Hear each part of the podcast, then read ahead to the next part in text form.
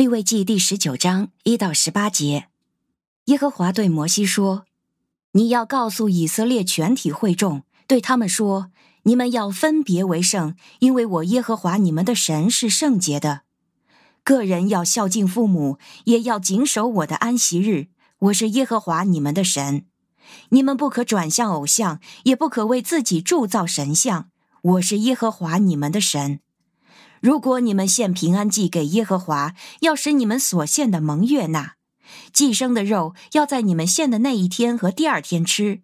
如果有剩下的，到了第三天就要用火烧掉。如果在第三天吃平安祭肉，这祭肉已经成为不洁净、不蒙悦纳，那吃祭肉的人要担当自己的罪责，因为他亵渎了耶和华的圣物，那人必从自己的族人中被剪除。你们收割庄稼的时候，不可把角落的谷物都割尽，也不可拾取收割时遗下的；不可把你们葡萄园的果子都摘尽，也不可拾取你葡萄园中掉下的，要把它们留给穷人和寄居的外人。我是耶和华你们的神。你们不可偷窃，不可欺骗，不可彼此说谎，不可奉我的名起假誓，亵渎你神的名。我是耶和华。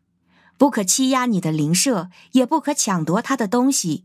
雇工的工钱不可扣留在你那里到早晨。不可咒骂聋子，也不可把绊脚石放在瞎子面前，却要敬畏你的神。我是耶和华。你们审判的时候，不可行不义，不可偏袒穷人，也不可偏帮有权势的人，只要按着公义审判你的邻舍。你不可在你的族人中到处搬弄是非，也不可危害你的邻舍。我是耶和华。你不可心里恨你的兄弟，应坦诚责备你的邻舍，免得你因他担当罪过。不可报复，也不可向你的族人怀恨，却要爱你的邻舍，好像爱自己。我是耶和华。您现在收听的是天赋爸爸说话网。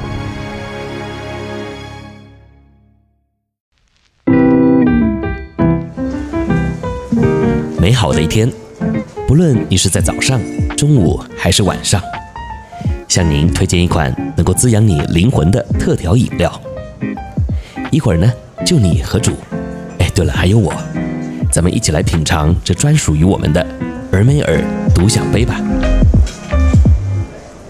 今天的俄梅尔独享杯，我们要一起来看的是利未记的第十九章。我们先读前半段啊，是一到十八节。经文呢所提到的啊，其实呢也都是一般的道德观念啊，像什么要孝敬父母啦啊，守安息日啦啊，或者是像后面所提到的啊，什么不可偷盗、不可欺骗啊、不可欺压邻舍等等之类的啊。那我想这些呢，不用说是基督徒了啊，就连一般没读过圣经的人呢，也应该都要遵守这些待人处事的法则，对吧哈？不过今天呢，我特别想要和大家分享的呢，是中间啊六七八三节经文啊。因为那里写到了啊，献给神的祭物啊，得要在第一天还有第二天呢，就得要吃掉啊。那如果呢留到了第三天再吃啊，那就等于是亵渎了耶和华的圣物啊。那这样的人呢，还要从民中剪除。那当我今天读到这个规定的时候啊，就在想哈，这个所谓的祭物呢，就是耶和华的圣物啊。那当然就是神说了算呢啊，他说能放几天，哎，就是几天啊。不过当我在默想这段记载的时候呢，就突然想到哈。神的这个规定啊，真的就只是为了圣不圣洁的原因吗？那后来呢，我的脑海当中啊，就浮现了一个画面哈，就是冰箱。哦，对哈，这个过去啊，以色列民在旷野呢，诶，要怎么保存食物呢？特别像是这种肉类啊，说实话呢，在没有冰箱的情况之下，确实放到第三天，诶，就不能吃了嘛哈。所以啊，我就恍然大悟，原来呢，在神的眼中啊，那真正要分别为圣的呢，并不是献祭的肉。而是我们。第七节说啊，第三天若再吃，这就为可憎恶的，必不蒙悦纳。那其实呢，你换个角度来理解啊，这祭肉啊，放到了第三天，哎，想必也已经变质了，对吧？啊，那如果你还在吃，不就会对身体的健康造成严重的影响吗？也就是说呢，如果没有这样硬性规定不能吃，那很有可能呢，就会有一堆的人生病啊。那到时不就成了可憎的了吗？谁喜欢生病啊，对吧？哈，所以呢，这也就解释了啊，后面第八节说到的，吃的人必担当他的罪孽。那讲白了呢，就是吃的人呐、就会生病嘛哈。好，那今天呢，我也想要借由这篇分享呢，来告诉你啊，其实呢，在主的眼中，那真正宝贵的、被称为圣的，根本呢就不是祭肉，而是你是我。他希望啊，我们能够爱惜自己的生命，他要的呢，是我们能够过一个圣洁的生活，不仅是身体健康，更是灵命也健全。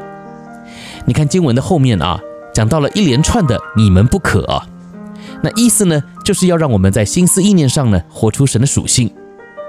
简单来说，就是活得像神。因为啊，也唯有活出神的荣美，那么才能够让我们逐渐脱离世界的败坏，最后进入到永恒的国度当中，而不至于呢，会进入到永死的绝望里啊。因此呢，我也盼望啊，你今天在灵修的过程中啊，能够看到你在主眼中的价值。那我最后呢，还是要说啊，主看重你，绝对超过那些你以为的圣物。为什么呢？因为那些所谓的圣物啊，哎，还没有放几天就不圣了。但我们呢，就不一样了，我们是活的，所以啊，只要愿意遵行神的旨意，立志过一个讨神喜悦的圣洁生活，那么我们就会是那活着的圣物，并且呢，还能够成为啊一直被主更新的圣徒哦。我是周牧师。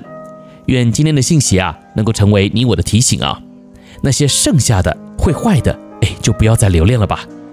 因为我们呢，才是那个主真正看重的圣物哦。